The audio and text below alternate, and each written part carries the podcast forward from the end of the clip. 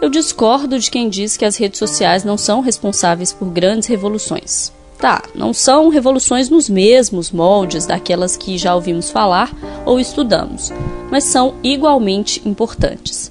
Tem sim muito ódio nas redes, mas tem também muito ativismo. E isso é revolucionário. O Twitter, por exemplo. Eu entrei no Twitter em agosto de 2009. Não tinha muita gente por lá, ou pelo menos tanta gente importante como tem agora.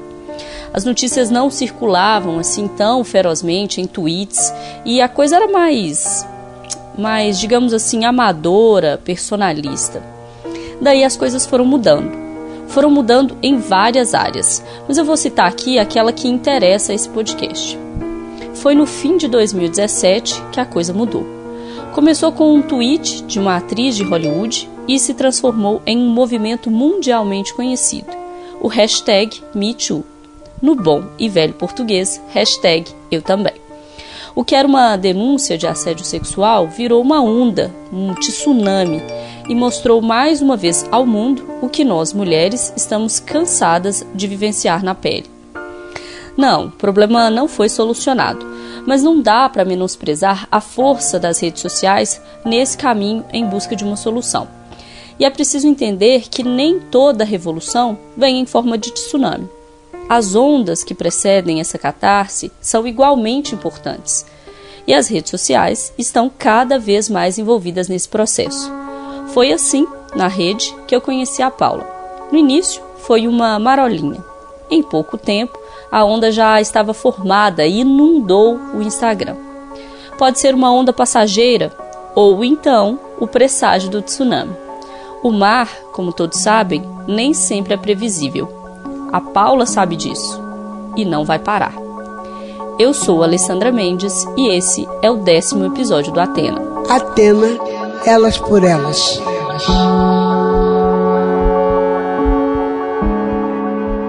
Uma dessas ironias do destino fez com que eu e a Paula nunca nos encontrássemos antes das redes sociais promoverem essa aproximação. A gente tinha tudo para se conhecer a Paula e eu temos quase a mesma idade e fomos criadas na mesma cidade. O meu pai frequenta o consultório médico onde o pai dela trabalha. Na mesma idade, a gente mudou do interior e veio morar na mesma capital. Nunca nos encontramos, nem antes, nem depois. Foi quando tinha de ser. O antes, da Paula Veloso Avelar Ribeiro, hoje com 33 anos, foi assim. Ó, oh, eu sempre fui criada em Sete Lagoas, que é a cidade dos meus pais. Eu nasci aqui em BH, mas a vida inteira fui, fui criada em Sete Lagoas. Uhum. Eu vim para BH para fazer faculdade. É, já tem, isso já tem um pouco mais de 10 anos. Uhum. E aí eu uhum. vim morar sozinha a princípio, depois veio a minha irmã. Então a gente mora sem meus pais, né? Mor moramos sozinhas aqui. E você veio morar em BH, você tinha quantos anos? Eu tinha 18 anos. Eu também tinha 18 e sei bem como a Paula deve ter se sentido na época. Uma mistura de euforia com medo, sabe? A base que você tem, que traz com você, te sustenta nesse processo. Mas surgem sempre desafios novos, questões que você não tinha se deparado antes, que não foi preparada para lidar. Comigo foi assim, com a Paula também. É, meus pais são separados. A, a gente foi. Meu pai sempre foi muito presente cidade do interior não tem muito isso, né? De é, tantos dias com um, tantos dias com outro. Não era muito bem assim. Era é, quantos dias fossem com meu pai. Ele sempre buscava a gente na escola, sempre estava muito presente. É, a minha mãe sempre foi o pulso firme assim da, da família. Morávamos eu, minha mãe e minha irmã. E eles sempre foram muito carinhosos assim com a gente. É, nunca presenciei violência doméstica nem com tios, nem com avós, nem com muito menos com meus pais. E não foi uma coisa que eu aprendi. É, relacionamentos abusivos, principalmente. Mas eu digo, é, falava-se sobre isso na sua nunca, infância e adolescência? Porque eu também sou do interior e não era um assunto. Nunca se falava isso. Porque como eu não presenciava isso na minha casa, isso não era um, para mim eu nem sabia que existia relacionamento abusivo. Inclusive, eu só fui saber que existia depois que eu saí de um. Eu só fui falar de um relacionamento abusivo e saber que eu passei por um depois que eu saí dele. Porque pra mim, enquanto eu vivi um relacionamento abusivo por quase nove anos, eu não sabia que aquilo era um relacionamento abusivo. Isso que é o mais é, preocupante, né? Porque quando você tem referência dentro de casa, você talvez coloca aquilo como se fosse um, um normal. É, eu sabia que aquilo não era normal, mas eu também não sabia o que, que era aquilo. Então a gente não sabe, não, não sabe que aquilo é um relacionamento abusivo. E talvez esse seja o meu maior, é, minha maior missão, assim, meu maior objetivo é mostrar para as mulheres ou que já vivem isso dentro de casa, para não naturalizar isso, para passar para os próximos relacionamentos, tanto para aquelas que também nunca viveram isso, igual eu não tinha vivido, para elas saberem que qualquer sinalzinho, qualquer coisa de relacionamento abusivo, mesmo que elas nunca tenham passado, a gente precisa de falar sobre isso. Porque qualquer uma de nós está sujeita a passar por isso. É muito importante que isso fique claro para todo mundo. Qualquer uma de nós está sujeita a essa situação. Claro que alguns fatores te fazem mais ou menos vulnerável a esse tipo de violência, mas todas estão sujeitas.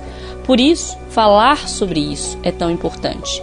Conhecimento aqui, como em quase todos os outros casos, é arma vital. Então, é, eu sempre falo, é, costumo falar, assim, principalmente nos grupos que eu participo, né? Grupo de, de mulheres que já, já sofreram violência, porque as pessoas sempre tentam encaixar a gente em algumas e justificar a nossa agressão por algumas coisas que a gente vivenciou. Só que eu acho que não, não tem muito uma explicação concreta. Eu acho que todas as mulheres elas podem sofrer violência, porque tantas mulheres que passaram por isso dentro de casa quanto as que não passaram. E eu já tive outros relacionamentos antes do meu relacionamento abusivo, né, que foi o meu casamento, e que não foram abusivos. Foram relacionamentos saudáveis. Isso vale também para qualquer relacionamento. O primeiro, o segundo, o terceiro ou o décimo, isso não importa, gente. Não há regra que, no cenário atual, possa te deixar completamente imune a esse problema. Por isso é tão importante falar sobre ele. Não falar sobre violência doméstica não faz com que ela desapareça. Quem dera fosse assim, ia ser muito melhor, né? O buraco é bem mais embaixo. Assim como muitas outras mulheres, a Paula certamente não imaginava que isso ia acontecer com ela. É que as coisas também não acontecem assim, de uma vez, não. Sempre começa bom antes de ficar ruim e depois piorar. No caso da Paula, foi assim. Então, é, eu conheci ele na faculdade, ele foi meu professor. Tinha uma diferença de idade grande? Tinha. E já começa aquela relação de não de super-herói, mas aquela relação de confiança e de credibilidade, né? Que é uma pessoa que você é, admira e ele faz, fazer questão disso, de me colocar para cima, sempre é, ser uma pessoa com que, é, na qual eu confiasse. E isso é, me colocou nas mãos dele. Em qual sentido? É, no início ele sempre me elogiava, me colocava muito para cima, só que ao mesmo tempo os conselhos que ele dava, é, como ele era uma pessoa mais velha, mais vivida, eram sempre baseados na questão de, olha, eu, eu tenho mais experiência que você, é, eu sei mais que você. Como um professor mesmo. Como um professor da vida, digamos assim, entendeu? É como se eu não soubesse sobre nada, sobre a vida, sobre minha carreira. Você tinha quantos anos? Quando eu vocês começaram a namorar? 19 anos. Uhum.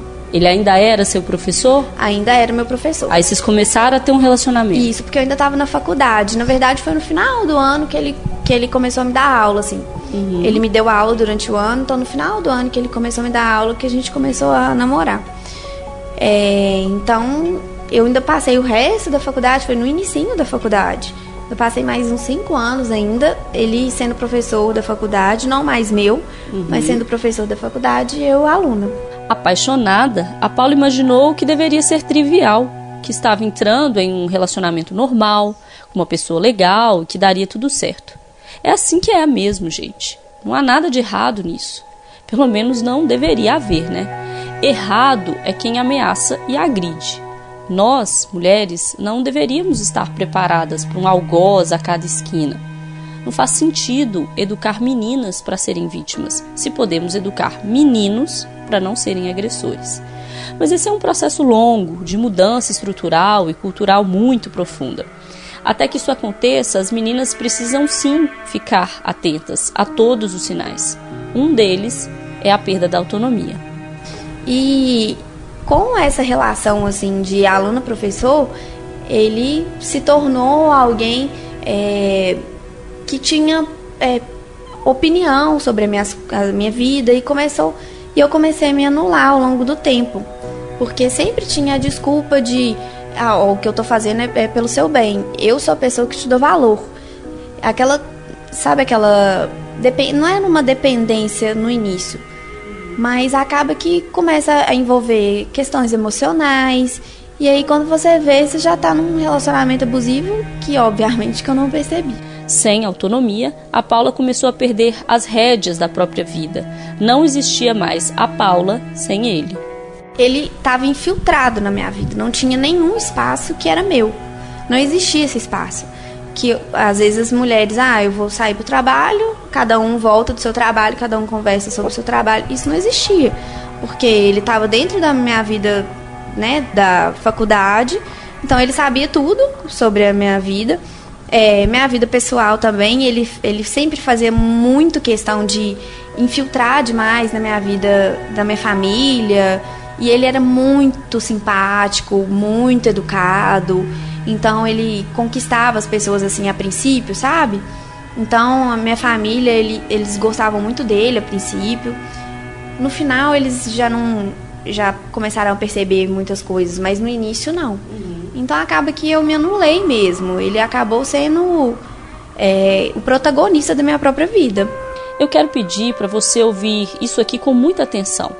Eu que já falei muito nos episódios passados, me comprometo a falar pouco nesse para você ouvir a Paula até o final. O que ela passou pode estar acontecendo hoje com você ou então com alguém que você conhece. Então, presta bem atenção com ele sendo o protagonista da vida dela, funcionava assim. Então, é, acabava que ele sempre estava presente em todas as, as, as etapas, assim.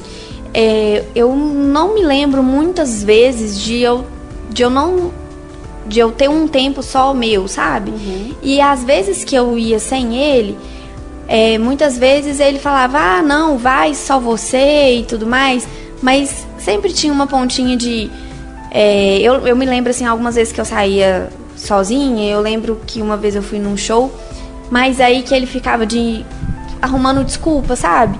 Ah, mas por que que você você chegou muito tarde? E aí começar, eu sempre sabia que ia dar problema, e aí eu preferia que ele fosse, já para evitar problema.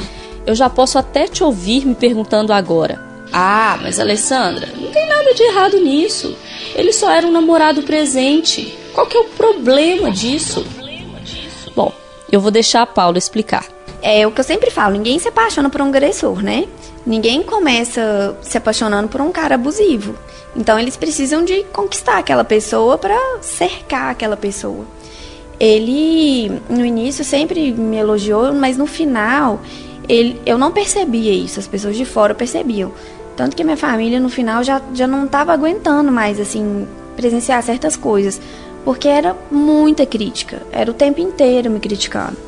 E era com coisas pequenas, coisas bobas. E eu só que minha autoestima já estava tão baixa que eu já não, não ligava mais, eu já nem percebia mais, era tão natural que tudo ele me criticava, qualquer coisa. É, coisas bobas assim, sempre o meu trabalho era o pior, sempre o meu emprego era o pior, sempre é, eu era burra, eu era. Nossa, mas você tá gorda, você, tá, você é burra. Nossa, mas você não sabe fazer nada. Nossa, que comida horrível. Essas coisas poucas, assim, sabe? Essas poucas coisas que a Paula fala têm nome: violência. Violência psicológica.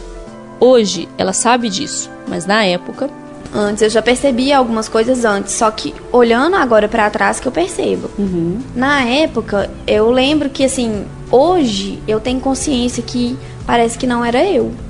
de tanto que a minha autoestima tava baixa, parece que eu dormi nove anos, assim, sabe?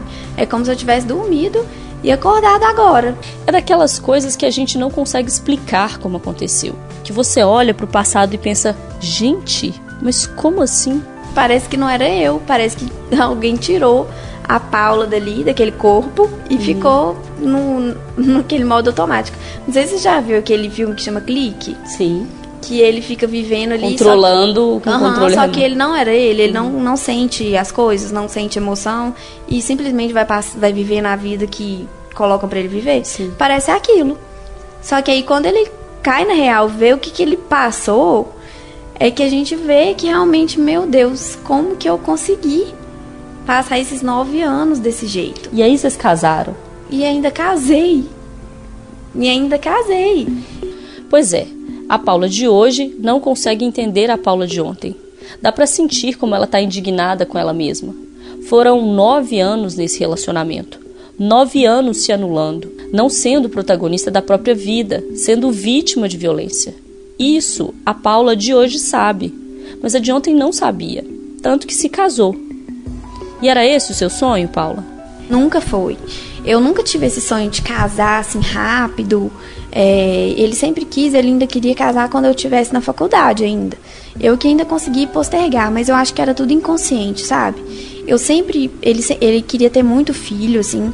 Ele queria ter filho rápido, sabe? E eu tinha pânico de ter filho. E eu não entendia por quê minhas amigas todas já tendo filho, e eu não entendia por que, que eu não queria ter filho, e eu, eu ficava muito preocupada de, de ficar grávida. E hoje eu entendo, era meu inconsciente, assim, sabe? Sabendo que eu não podia ter filho com aquela pessoa. De fato, os filhos acabam sendo usados pelos agressores em relacionamentos abusivos, como armas para manipular e controlar as mulheres. A gente já falou sobre isso aqui em episódios passados do Atena. Se você ainda não ouviu todos, eu recomendo que volte e ouça. Eles são sequenciais e contam histórias que se complementam. Mas voltemos a Paulo, que casou, mas não quis ter filhos de cara, mesmo sem entender por quê. Talvez ela já sentisse que algo estava errado, mesmo sem conseguir compreender ao certo o que, que era. E com o casamento, melhorou? Não, foi só piorando. É, e eu sabe, eu não sei, no dia do meu casamento, tanto que eu não fiz festa, eu não fiz nenhuma questão de, de fazer festa. Minha mãe até falou assim: Nossa, mas você não vai fazer nada.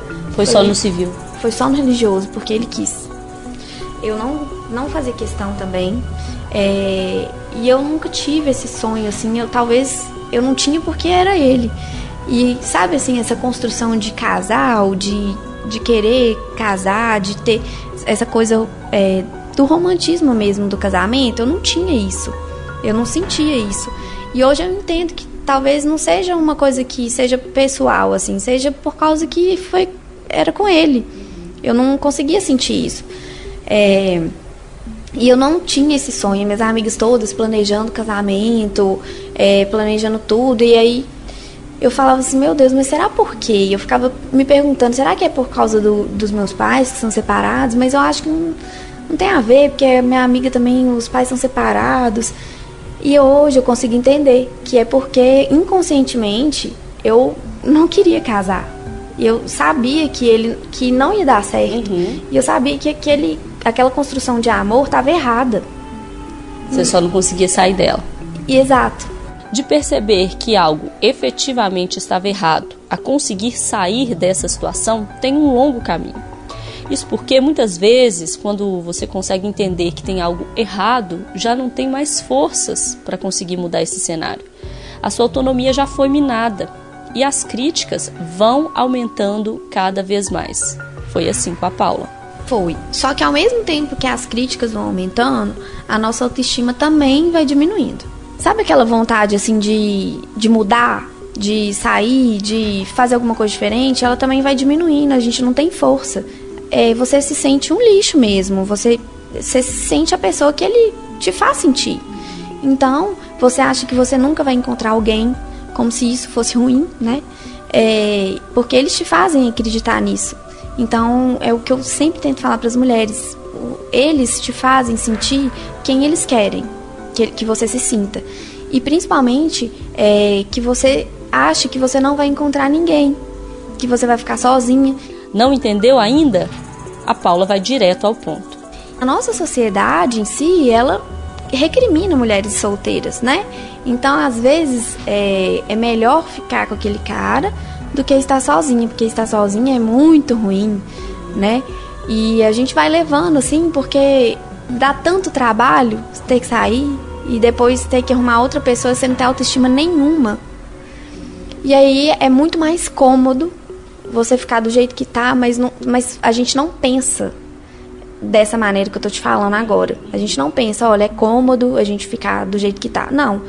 A gente simplesmente sente assim que é cômodo, mesmo com todas as críticas, porque as críticas elas te fazem é, se sentir castrada mesmo. Você é como se fosse uma pessoa castrada que está vivendo a sua vida é, que é, é de um jeito menos doloroso, assim, do que talvez ter que encarar aquela situação. E sabe o que deixa as coisas ainda mais difíceis? A falta de compreensão desse problema além de cultivar nas mulheres um medo tamanho de ficarem sozinhas, a sociedade ainda anula eventuais agressões que possam vir nesse processo que implica em não ficar sozinha a qualquer custo.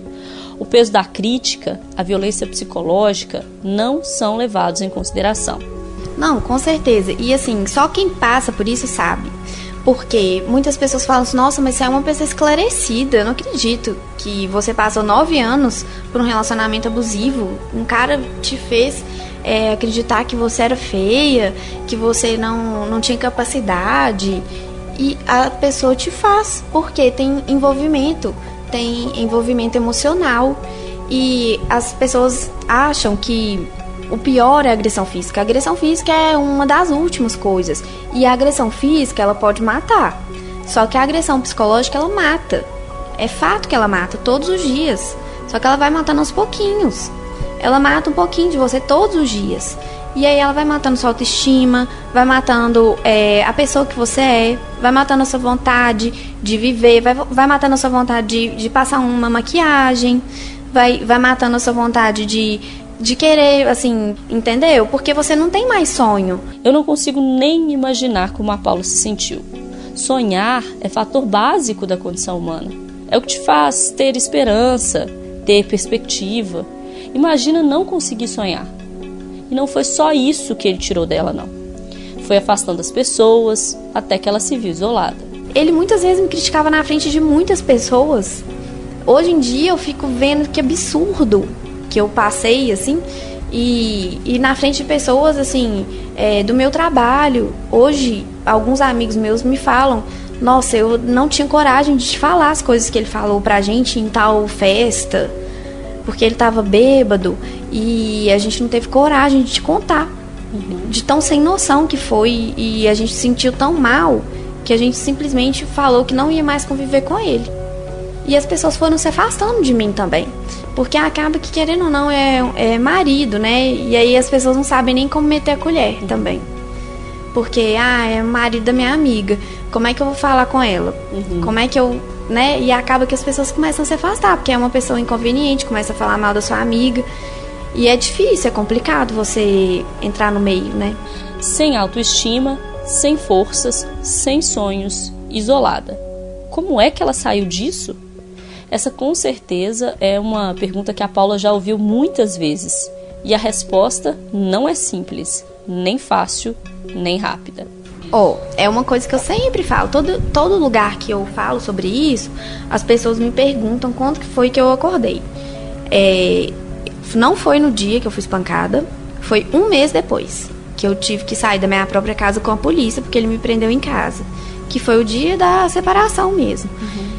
Não foi nesse dia, porque nesse dia ainda tinha envolvimento. As pessoas não entendem que a mulher que foi agredida não é um tapa que vai é, tirar tudo, todo aquele transtorno emocional, porque seria muito bom, né? Um tapa é acordar aquela mulher e fazer com que ela é, assumisse o seu papel de vítima e assumisse o papel daquele cara como agressor. Uhum. Não é que seria bom, mas resolveria muita coisa. Uhum. E não é assim que acontece. A mulher que apanha, a mulher que tem agressão física, inclusive grave, ela ainda está envolvida com aquele cara. E muitas vezes ela volta para aquele cara. Sim, isso acontece com muita frequência e por motivos variados. A gente também já falou sobre isso em episódios anteriores do Atena. O que também acontece com muita frequência é subnotificação dos casos. Muitas mulheres, mas muitas, muitas mesmo, sequer denunciam. Os números assustam. Segundo dados do Fórum Brasileiro de Segurança Pública, mais da metade das mulheres brasileiras vítimas de abusos e agressões não denunciam seus agressores. O levantamento mostra que aproximadamente 16 milhões de mulheres de todas as classes sociais sofreram algum tipo de violência no Brasil em 2018. São 1.830 casos registrados a cada hora. 1.830 por hora. Desse total de 16 milhões de mulheres, quase metade continua sendo vítima de violência dentro de casa sem denunciar. Das que decidiram seguir em frente e denunciar seus agressores, apenas 22% procuraram um órgão oficial, como a delegacia. As outras 29% preferiram recorrer à ajuda da família, de amigos ou da igreja. A Paula fugiu à regra da maioria e fez as duas coisas: denunciou e abriu o jogo com a família. Eu falo que eu tive muita sorte porque eu tive uma família e tive amigos que me apoiaram assim 100% e me fizeram me afastar dele é, mil por cento. Uhum. Eu lembro que no primeiro dia que eu fui no meu psiquiatra, dois dias depois da agressão, eu, ele falou, olha, vai ser sofrido agora, mas para você vai ser a melhor coisa que já aconteceu, que foi uma ruptura. Vai pedaço para tudo quanto é lado. Só que você rompeu. Não existe mais uma corda, não existe nenhum fiapo unindo os dois pedaços. Existem dois pedaços, um para lá e outro para cá. Quando existe ainda aquele fiapinho da, do elástico, sabe? Uhum. Da corda indo unindo, não são duas cordas, ainda é uma. Quando você rompe e sai daquele, daquele meio tóxico, quando você não tem nenhum contato mais, aí sim você começa a raciocinar e conseguir ter consciência do que, do que, que você passou. Uhum. E aí, só um mês depois de terapia, que eu, eu, eu, eu tenho uma posição privilegiada, porque eu tenho condição de ter pagado é, psicólogo e psiquiatra. Minha família me deu apoio, o que não acontece com todo mundo, infelizmente, porque a gente sabe que muitas mulheres não têm o apoio da família é difícil imaginar como a família pode virar as costas para uma mulher vítima de violência doméstica, mas acontece sim. Faz parte do processo de naturalização desse tipo de crime. Na prática, funciona assim. É, tem uma das mulheres no meu grupo que, inclusive, apanhou do pai no dia que ela apanhou do marido e o marido foi preso porque o pai dela falou que ela não tem capacidade nem para ser esposa e ela fez o marido dela ser preso. Então, assim, é uma realidade totalmente diferente, sabe? Não adianta eu falar aqui que, ah, vocês têm que se afastar dos, dos seus companheiros, porque essa são não é... contextos, né? São contextos totalmente diferentes, entendeu?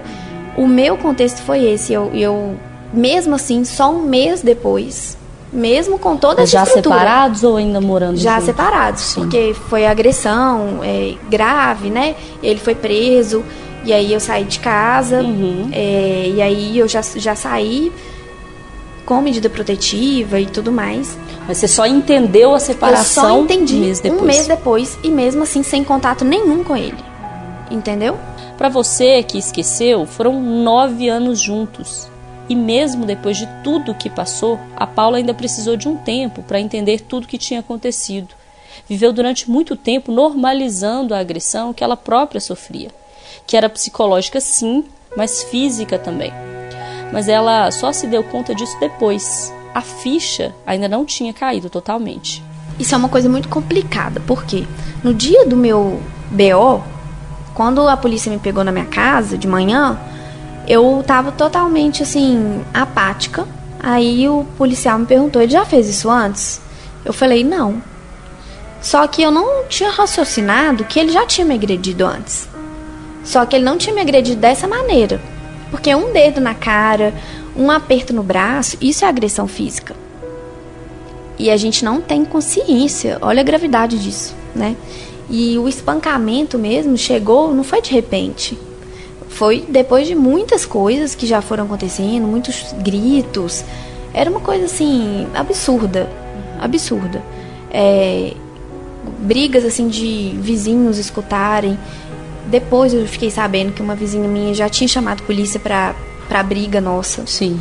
E eu não tinha consciência disso. É, para você ter uma noção, assim, ela falou que teve uma vez que ela chamou a polícia porque ela achou que ele estava me matando. Isso antes.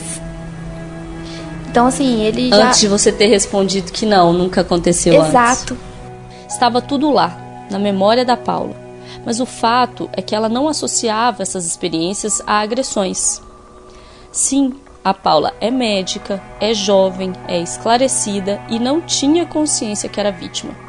Como eu disse no início desse podcast, há mulheres mais vulneráveis e a gente não pode esquecer disso, mas nenhuma, nenhuma de nós está imune. E olha para você ver, eu sou uma pessoa orientada que tem acesso à informação, que tem acesso à, à polícia, uhum. né? Que poderia ter já acionado a polícia antes, uhum. que tem o apoio Não dependia dele financeiramente. Não dependia, não tem filhos com ele. Então não tinha justificativa que as pessoas usam para falar que a mulher tá com aquele cara, né? Porque sempre a pessoa usa uma justificativa para falar que a mulher tá com aquele cara por causa de alguma dessas coisas. É, eu não tinha nenhuma dessa, desses motivos. E mesmo assim, eu ainda estava com ele.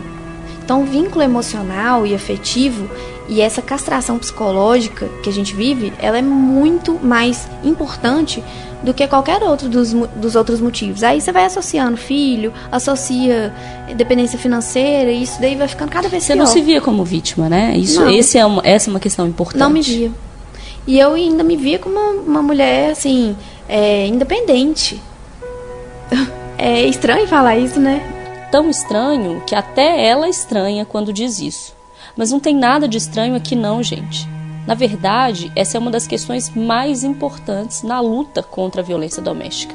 A vítima não se vê como vítima. Às vezes, ela até acredita estar com tudo sob controle, até que as coisas tomam um rumo drástico. A Paula lembra bem desse dia. Lembro sim. O que, que aconteceu? É, eu estava num, num congresso, no, na, eu fui para um congresso em São Paulo na quarta-feira. E aí eu já tinha combinado esse congresso há muito tempo e eles resolveram fazer o, o aniversário da minha, minha ex-sogra lá no meu prédio. Isso no sábado. Aí eu falei: olha, eu não vou estar presente. Eu vou chegar tarde, no sábado. E no domingo eu vou estar de plantão. Aí eles falaram: não tem problema, a gente arruma tudo. Era mais ou menos umas 10 horas da noite. Quando eu cheguei do congresso, ele já estava muito bêbado.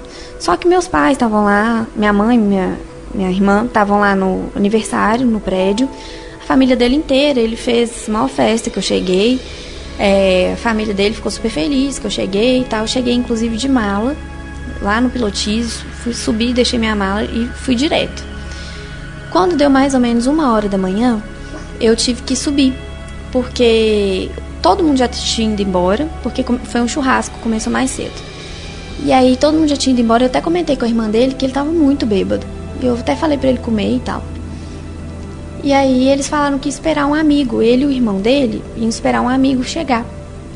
Aí eu falei, olha, não aguento, vou subir, porque eu tô amanhã eu tô de plantão e eu tô muito cansada. Tudo bem, subi, aí eu fui dormir. Quando eu tava já deitada, já chegou lá no apartamento, eu já tava de pijama, com, é, com a luz apagada. Ele acendeu a luz, começou a, a tentar é, conversar comigo e falando, perguntando, ah, cadê isso, cadê aquilo? Enfim. E aí eu falei, olha, eu preciso dormir, porque eu tenho que acordar cedo da manhã. Aí ele começou a me agredir. Só que assim, foi tão rápido que eu não tive nenhuma reação. E foi uma agressão tão violenta que ele começou a puxar meu cabelo, ele tentava me asfixiar, ele me deu vários socos. Aí ele me deu um soco no olho, uma hora que eu ouvi um estralo que eu achei que tinha quebrado mesmo. Aí ele machucou muito feio a mão. Começou a me dar vários socos e isso durou horas. É muito pesado, eu sei. Mas essa, infelizmente, é a história de mulheres vítimas de violência doméstica. Não deveria ser assim, mas é. Com a Paula foi assim. Ela apanhou durante horas. Horas, gente. Desesperada, ela tentou pedir ajuda. Aí eu comecei a gritar na janela para ver se o pessoal lá do Pilotis, né, o irmão dele com o um amigo, apareciam lá. E os vizinhos, eu ficava pensando, meu Deus, por que, que os vizinhos não estão me ouvindo? Tá um silêncio, tava de madrugada, já eram mais de meia-noite. Como que ninguém tá me escutando? E aí é, eu ouvi que eles começaram a bater na porta, pedindo para ele não. Aí nesse momento eu fui direto para a porta. Só que aí ele tampou minha boca, me arrastou pro quarto e tran me trancou no quarto com ele. Ele trancou a porta do, do apartamento, trancou a porta do corredor e a porta do quarto e ficou lá dentro comigo. E aí ele não parava. Quanto mais eu gritava, mais ele tentava. Me mandaram mensagem pelo meu celular. A minha ex-cunhada me mandou mensagem pelo celular falando que o que estava acontecendo, que, ela sabe, que eles estavam ouvindo. Ele foi e respondeu falando que estava tudo bem, que eles podiam ir embora. Eles foram embora. Olha, eu, eu não sei você, mas eu não acreditei quando ela me falou isso aqui. Na verdade, eu não queria acreditar. Como que ouvindo gritos, você ainda acha que está tudo bem, vira as costas e vai embora? A Paula poderia nem estar aqui hoje para contar esse capítulo trágico da história dela. Mas ela resistiu e lutou até o fim. E mesmo assim, eu continuei gritando, pedindo, pedindo ajuda. Só que quanto mais eu pedia, mais ele me espancava. Isso durou algumas horas. Ninguém apareceu, nenhuma polícia, nada. Nenhum vizinho, nada, ninguém bateu, nada. nada. Foi, bateram nessa hora. Sim, mas assim, depois uhum. que foram embora, a agressão continuou e nada. Nada. Aí começou a amanhecer o dia. Ele dormiu na cama do meu lado. Eu vi que ele estava dormindo. E eu vi na hora que ele tinha guardado meu celular, porque desde o início ele já pegou meu celular, né? E colocou no criadinho do lado dele. Aí eu fui engatinhando pro lado dele, peguei o celular, liguei, fui para dentro do closet, rezando para ele não acordar, porque já tava claro, eu falei, olha, se ele me matar agora, as pessoas já vão saber, porque já tá todo mundo acordado. Agora uhum. as pessoas já estão acordando. E aí a hora que eu liguei meu celular, você achou que ia morrer? Achei. Por vários momentos eu desisti teve momentos que eu desisti. Eu falei, olha, pode me levar, Deus, porque não tem força. Eu não tinha força. É, e ele tava me agredindo para isso. Ele não tinha, ele não tava medindo força. Ele tava me agredindo para me matar. Se ele quisesse ter me matado, ele, ele tinha. Eu só resisti muito. Eu nem consigo imaginar como é que é ter consciência assim da própria morte. Realizar que aquele ali pode ser seu último momento com vida, sabe? E reunir forças de não sei mais de onde para sair dessa situação, como a Paula fez. E aí eu peguei o celular, liguei e tinha umas mensagens da minha irmã falando assim, Paula, é, a irmã dele, né, me mandou umas mensagens falando que vocês estavam brigando. Só que ela nunca imaginou que chegou nesse ponto. Porque uma que ele disfarçava muito bem, outra que eu nunca falei, né, que, que tinha acontecido, que ele era assim, agressivo e tudo mais. Apesar dela já ter presenciado briga dele com a família. Mas ela nunca imaginou que. Aí eu fui e falei: olha, eu tô espancada e ele me prendeu dentro de casa. Vem com a polícia, não vem sozinha. Porque meu medo era ela vir com a minha mãe, uhum. e minha mãe tava aqui em BH, e bater lá sozinhas. Aí elas começaram a ligar para a polícia. Ligaram milhões de vezes e a polícia chegou com elas. Elas ligaram para a família dele, para eles irem junto também. Chegou todo mundo na mesma hora. E aí a polícia subiu, só que o irmão dele avisou para ele que a polícia estava lá embaixo, porque ele me falou, ele falou assim: "Você chamou a polícia mesmo, né?" Porque antes disso, ele, isso foi a, a parte da minha irmã, né? Quando eu tava mandando mensagem para ela no, no closet, ela começou a mandar mensagem. Falei, não manda mais mensagem porque ele vai acordar. E aí ele acordou. Nessa hora aqui, com certeza, a Paula pensou de novo que seria morta. Você, no lugar dela, por acaso pensaria o contrário? E nesse momento de extrema tensão e risco, ela decidiu arriscar tudo para salvar a própria vida. Era tudo ou nada. Aí nessa hora eu já pensei assim, ó, bom, já estão avisados. E aí ele, eu falei, olha, a polícia já tá lá embaixo. Se você fizer qualquer coisa, e a polícia não tava lá embaixo. Uhum. Se você fizer qualquer coisa, eles já já estão sabendo. Aí ele ficou um pouco mais mais arredio assim, e falou que como que as pessoas vão me ver desse jeito? Como que você vai sair desse jeito? O que, que as pessoas vão pensar? E Desse... Ele estava preocupado em como Com as pessoas que- iam te ver Exatamente. agredida por ele. Aham. Porque ninguém podia ver o que, que ele fez. O que, que as pessoas vão achar e tudo mais. É isso mesmo que você ouviu. Ele não estava preocupado em ser preso, em saber se ela estava bem, em admitir a própria culpa, em pedir desculpas, talvez. Ele estava preocupado mesmo, era com a imagem que aquela situação iria passar sobre ele. O que, que as pessoas iam achar? Como ficaria aquele cara legal, bem-sucedido, médico competente, professor universitário? O que as pessoas iam achar disso? Sim, ele estava preocupado era com isso. O resto, ela inclusive, eram detalhes. Quando é, o irmão dele mandou uma mensagem pra ele falando que a polícia estava ali embaixo, ele, eu falei assim, olha, é, me dá as chaves que a polícia tá aqui. Daí, com muito custo, ele abriu a porta do quarto. Nisso, eu fui ganhando tempo até a polícia chegar e fui juntando algumas roupas. Fui ganhando tempo, porque a polícia não tinha chegado ainda. Eu tinha Você blefado. jogou uma carta mesmo. Aham. E aí, quando a polícia chegou, a minha irmã me mandou uma mensagem, a gente já tá aqui embaixo. E aí sim que eu fiquei tranquila, porque eles realmente é, bateram o interfone do vizinho, que a minha irmã não ia bater lá em casa, né? E aí o vizinho abriu a porta lá embaixo e a polícia subiu. E aí eu fui embora com eles, a gente foi pro hospital, e aí eles foram pra delegacia, ele ficou preso dois dias, usou tornozeleira eletrônica. Aí ele foi condenado agora, tem mais ou menos umas duas semanas.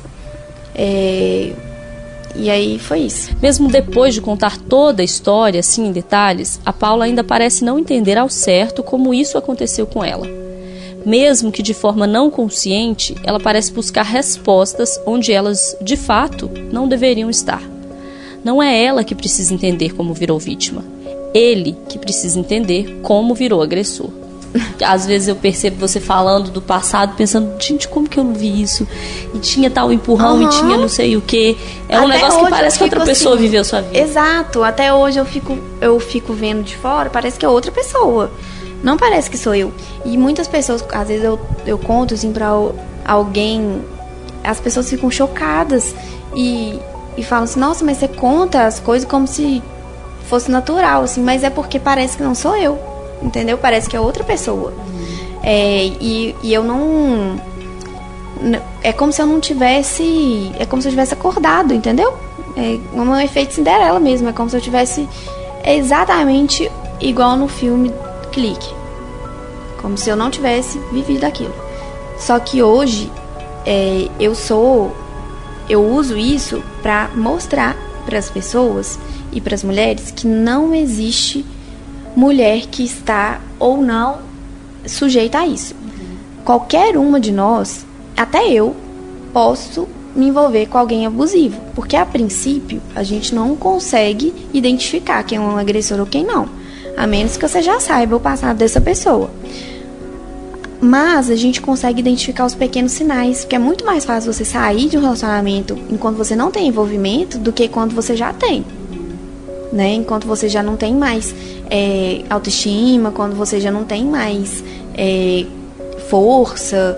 Então é muito mais fácil você identificar as pequenas coisas. Depois de viver isso na pele, a Paula está atenta ao menor sinal, e não apenas com ela.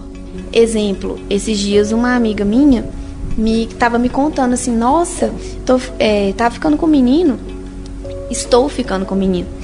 Ela me contou assim, que ele me perguntou o que eu tava fazendo, se eu não podia sair e tal. Eu fui mandei uma foto pra ele, meu pé em cima do vidro, assistindo Netflix. Aí ele foi e falou assim: Que pé é esse aí que tá com você? Tipo assim, questionando. Ela falou assim: Uai, não tem pé nenhum. É o meu, ele. Não, tô vendo um reflexo aí. E começou a questionar ela de um outro pé. Mesmo que eles tivessem alguma coisa, uma pessoa normal não fica questionando esse tipo de coisa, concorda? Então é um, é um, são sutilezas, assim, que só quem, quem sabe como que funciona a mente de uma pessoa que é muito ciumenta ou que é muito abusivo, e aí depois disso ainda teve outra, outro fato que, que culminou no que a gente chegou à conclusão que esse cara é um cara abusivo. Só que aí ela foi raciocinando que esse desse episódio aí do, do pé, sabe? Do reflexo.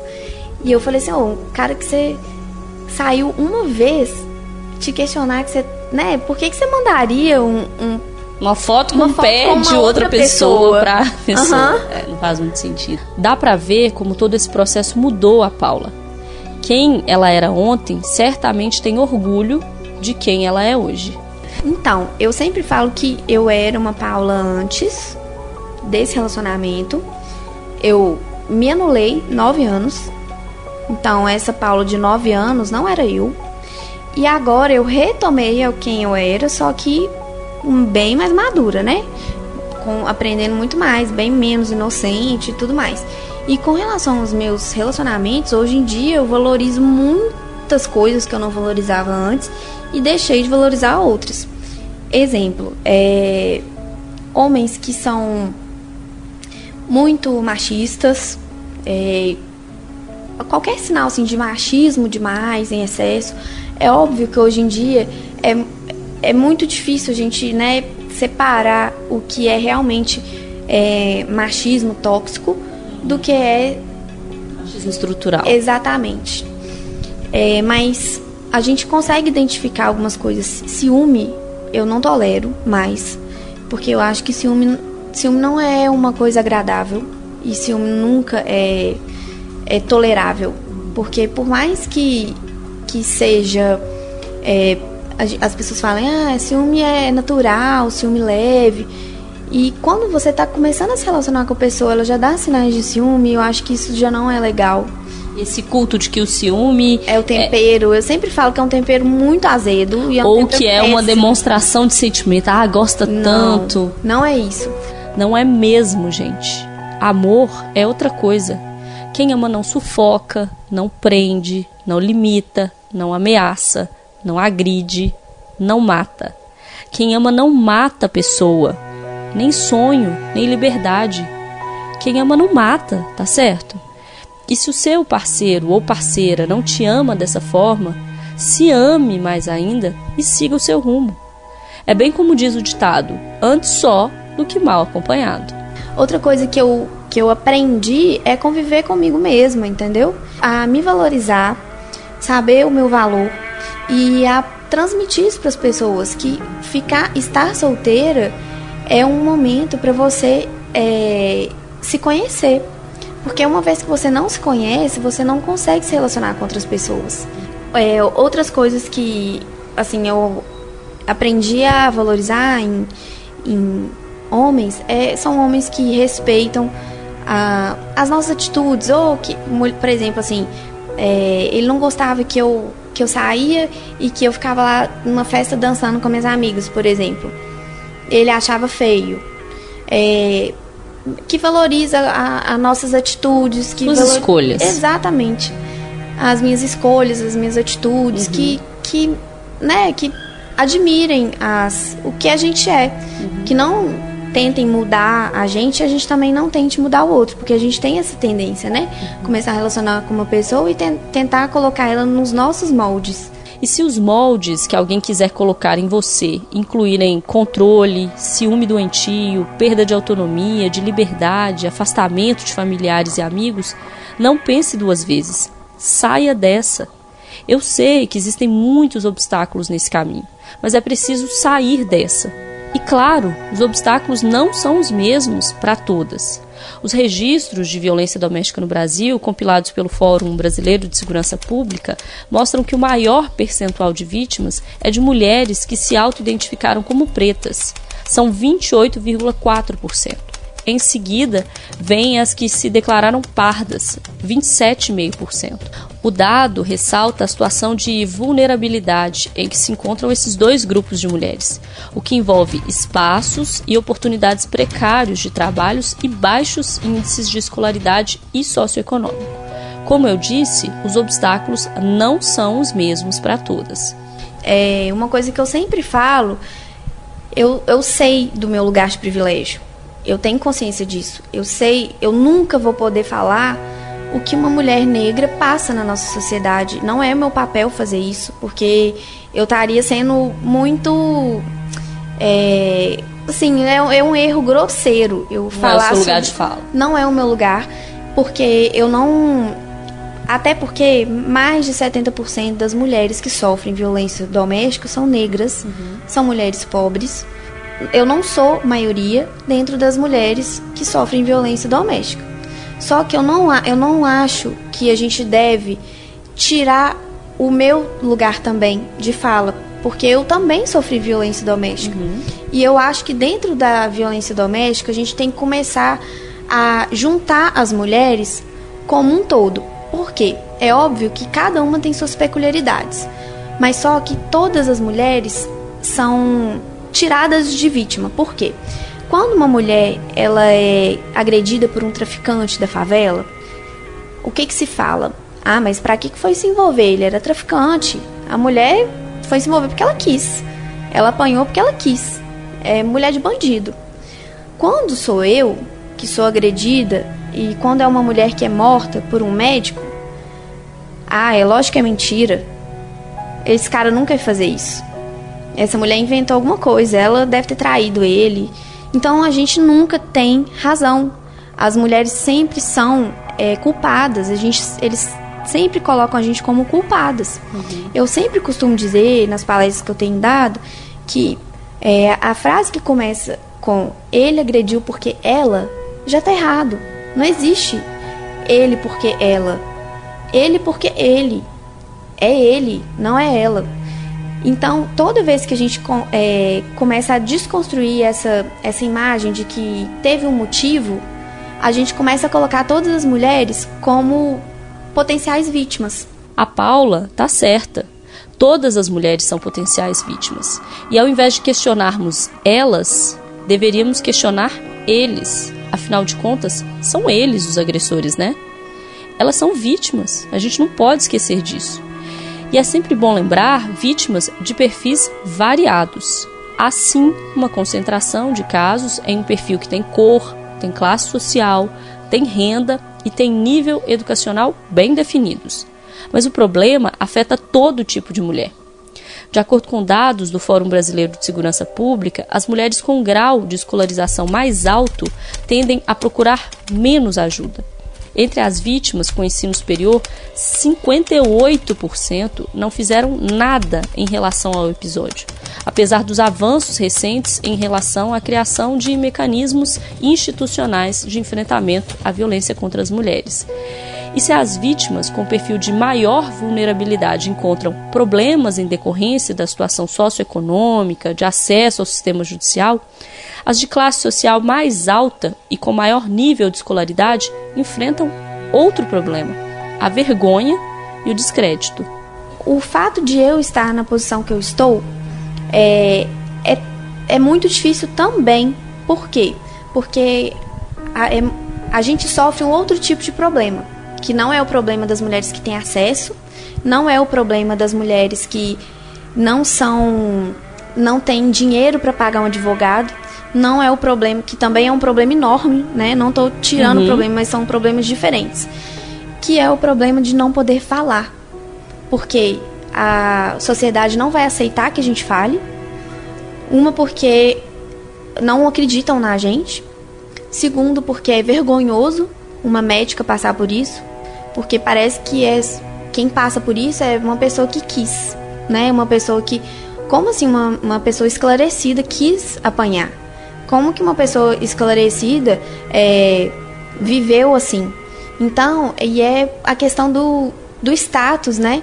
Você vai, vai perder um status. Eu ouvi isso da, de, por parte da família dele. Não, você não, não é bom para você sair falando e não é bom para você que ninguém saiba, porque isso vai acabar com a sua carreira. Como Pode se... até, eles podem até num, num extremo admitir que ele estava errado, mas olha, vamos manter isso aqui em sigilo, porque não vai ser bom para você. Isso eu ouvi da família dele. Não é bom você falar, porque isso vai acabar com a sua carreira. E, e por um momento eu acreditei nisso, porque isso, naquele um mês, sabe? Uhum. Eu, por um momento, eu acreditei que isso poderia, né? Não seria bom alguém ser atendido por uma médica que passou por isso. Olha que bobagem, né? Mas a gente pensa nisso é, como que uma mulher esclarecida é, apanhou de um cara que até então tinha uma imagem super construída na sociedade, principalmente na sociedade médica, que era um cara que tinha credibilidade, uhum. que eu acredito que hoje em dia já não é mais assim, Mesmo tendo passado por tudo que passou, mesmo sendo vítima, a Paula teve que se deparar com questões relacionadas a status, carreira, imagem. Pensem como isso soa absurdo. A mulher, vítima de violência doméstica, espancada, ouve assim: Ah, mas como vai ficar sua imagem? Ih, vai perder o status, hein? Menina, você já pensou no estrago na sua carreira? Sério, gente, isso tem que parar. A gente tem que parar de reproduzir essa ideia de que a vítima tem culpa. É engraçado isso, né? Mas a pergunta nunca é como que esse cara bate em alguém. É como que uma mulher apanha desse Exatamente. cara. né? Exatamente. Né? Por que, que ele bateu? Não, é por que, que ela apanhou. Né? Por que, que ela? A pergunta sempre voltada pra gente, nunca pra eles. E assim, e sempre a justificativa é que a gente fez alguma coisa. E a gente independente do que ele tenha dado como motivo, não é motivo. A gente tem que trabalhar os motivos deles para a gente tentar entender de onde que vem a violência doméstica. Mas isso, quem trabalha é a justiça, porque se um cara ele realmente acha que ele bate na mulher e ele bate nela porque o, a comida dela ficou salgada e ele tem o direito de bater nela porque ela é esposa dele, e se ele realmente acredita nisso, a gente está errando muito como sociedade. A gente tem que trabalhar isso, porque ele realmente acha que está certo. E a gente, não que a gente tenha que desconsiderar esse motivo, mas é um motivo que é um machismo, uma masculinidade tóxica que a gente tem que é, trabalhar. Uhum. É, mas o que a gente não pode acreditar é que realmente o fato dela ter feito uma comida ruim dá a ele o motivo dele bater nela. A Paula já deu o recado, mas eu vou reforçar o que eu já falei antes também em outros episódios. Não existe motivo. Não existe. Se for preciso, a gente manda fazer até um outdoor para todo mundo ver. Não existe motivo. Enquanto a gente, como sociedade, ainda acha que alguma coisa pode justificar uma agressão, as vítimas é que têm que se desdobrar depois para tocar a vida, depois de um episódio traumático como esse. E é preciso ter muita força para isso. Nunca me imaginei é, dando palestra em algum. Principalmente por causa disso, né? Por causa de violência doméstica, nunca imaginei. Nem sabia o que era relacionamento abusivo, quem dirá violência doméstica. Mas hoje em dia eu na verdade, o que me deu força, assim, desde o início, veio de onde surgiu o Colheres de Ouro, né? Que é o meu Instagram. É, eu fiquei ainda alguns meses em silêncio, exatamente por causa desses motivos. Eu sabia que eu era vítima e eu sabia que ele era agressor. Só que eu não falei, eu não saí falando com todo mundo assim, não saí assumindo de, de uma vez, logo num mês depois. Foi quando a Tatiana Spitzner, você lembra desse caso?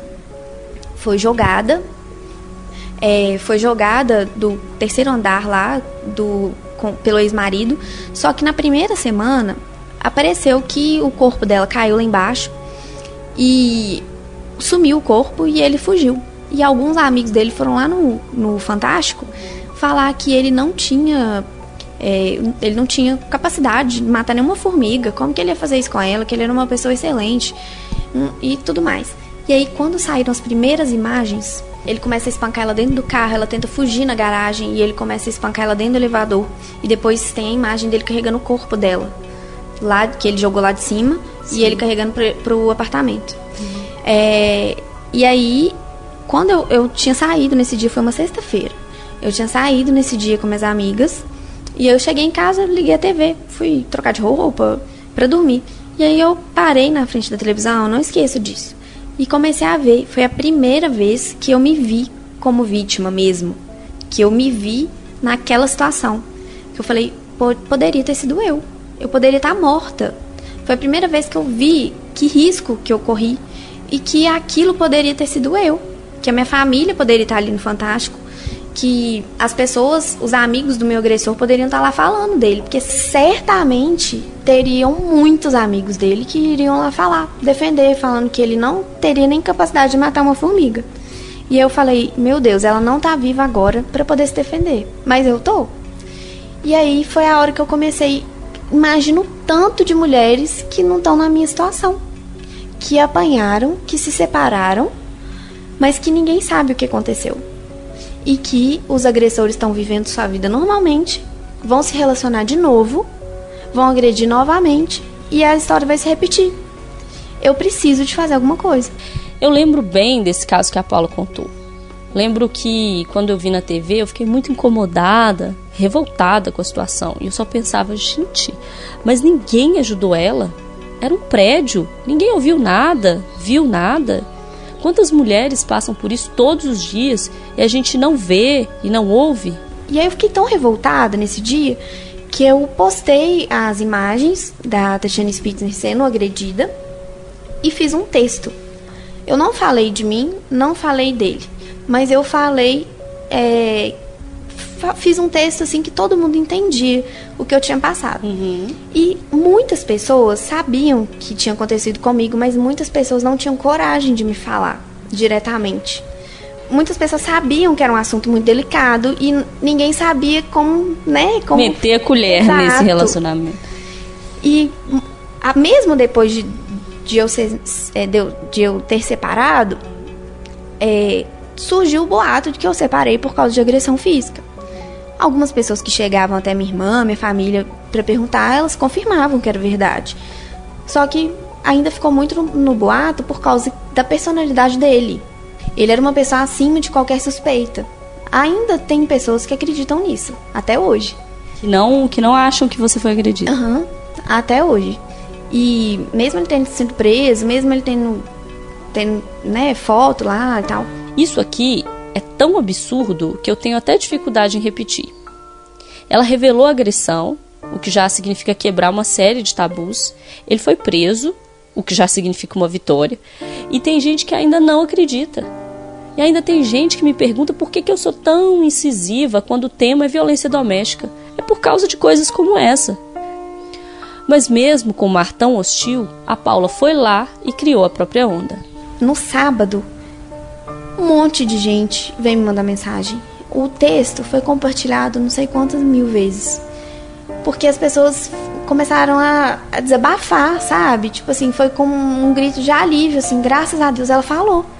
Que a gente precisava disso, a gente, foi um, um respiro, assim, para as pessoas. Aí muitas pessoas vieram falar comigo, olha, eu também passo por isso. Muitas médicas vieram falar comigo, porque se identificaram, olha, eu nunca tive coragem de denunciar, mas eu separei por causa disso e pessoas que próximas a mim que eu nunca imaginei. E aí me pediram para eu criar alguma página só para isso, porque a minha página era fechada e era uma página pessoal que eu não queria transformar nisso. E aí foi quando eu criei o Colheres de Ouro, mas foi uma coisa assim, sem propósito, sabe? Foi só pra, pra criar textos assim sobre violência mesmo, mas eu nunca imaginei que ia se tornar uma página mesmo, assim. E nunca imaginei que eu ia dar palestra sobre isso. O Colheres de Ouro mobiliza muita gente nas redes sociais. É um ambiente de acolhida, de ajuda, mas também de grito e mobilização. As mulheres trocam experiências, se apoiam e também discutem comportamentos que acabam legitimando a violência. Isso eu estou falando apenas do perfil aberto no Instagram. Eu nem consigo imaginar as mensagens que a Paula recebe no privado. Às vezes, pode ser um singelo oi. Às vezes, pode mudar a vida de alguém. Então, é, eu não tenho noção, é, muitas vezes, de que eu estou mudando a vida das pessoas, até que as pessoas me contam. Muita gente chega até mim e fala: Olha, eu queria te falar que eu terminei um relacionamento. Tem pessoas que é, chegam até a minha irmã e falam: Não acredito que você é irmã dela. Que eu sigo a página e eu terminei um relacionamento depois de um tempão, porque eu descobri que ele era um relacionamento abusivo. E as pessoas me mandam mensagem e eu fico muito feliz. E eu tomara que eu esteja ajudando, né, alguém e alguma pessoa. Se eu, se eu conseguir ajudar uma pessoa, já, já me fez muito bem. Made a wrong turn once or twice. Dug my way out, blood and fire. Bad decisions, that's alright. Welcome to my silly life. Eu sei que a gente já falou sobre isso em outro episódio, mas o exemplo é tão claro que eu não posso deixar passar batido. Isso aqui é sororidade. Depois de nove anos de um relacionamento abusivo, depois de ser espancada, depois de enfrentar o julgamento dos outros, mesmo sendo vítima, depois de ser descredibilizada por sua posição social, mesmo sendo vítima, depois de ser questionada por seu esclarecimento de escolaridade, mesmo sendo vítima. Depois de tudo isso, a Paula entendeu que a luta dela ainda está longe do fim. Ela só termina quando nenhuma outra mulher tiver que passar por essa situação.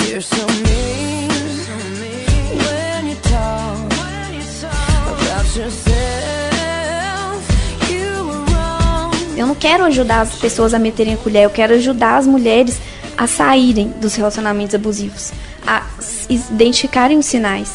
Porque se, gente, se as mulheres conseguem ser fortes suficientes para identificar os sinais, não vai precisar de colher não de vai ninguém. precisar de ninguém meter a colher. Entendeu? E é esse que é o meu objetivo. Mas até lá, a gente vai metendo a colher. Sim. Com certeza.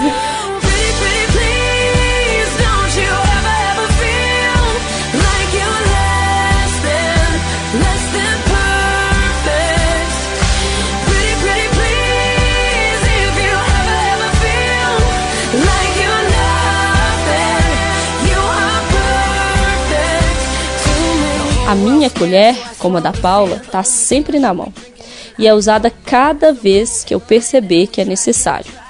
Ela vai ser usada todo dia, se for preciso, até que as coisas mudem, até que a gente viva em uma sociedade que respeite as mulheres e as escolhas das mulheres. Nesse dia, quando meter a colher, deixar de ter relação com interferir em um relacionamento abusivo, quando as mulheres forem livres, quando forem protagonistas das próprias vidas, quando a onda virar tsunami, nesse dia aqui a gente recolhe a colher. A Paula, eu e milhares de outras mulheres por aí. Nesse dia, talvez, o Colheres de Ouro tenha que ser adaptado. Nesse dia, talvez, ele vire Mulheres de Ouro? Não ia ser perfeito?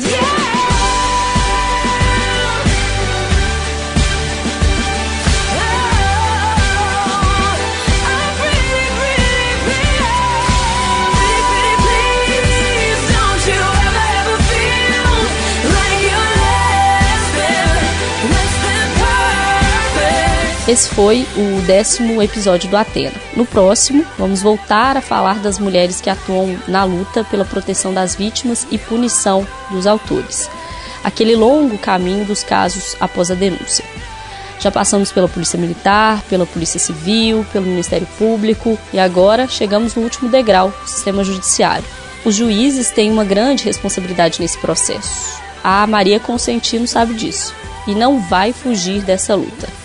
Na verdade, ela vai fazer questão de mergulhar nesse mar. Duvida? Dá uma olhada aí na rede social, lá, bem perto do Colheres de Ouro. Dá para curtir, compartilhar e, mais importante de tudo, fazer parte dessa revolução. Esse podcast tem produção, reportagem e roteiro feitos por mim, Alessandra Mendes, e integra a Itacast, a plataforma de podcasts da Rádio Itatiaia. A divulgação nas redes é feita pela equipe da rádio, que tem coordenação de Fernanda Rodrigues e direção de jornalismo de Maria Cláudia Santos. A marca e a identidade visual são da Joyce Mendes. As fotos são da Manu Antunes, com maquiagem da Cris Xavier.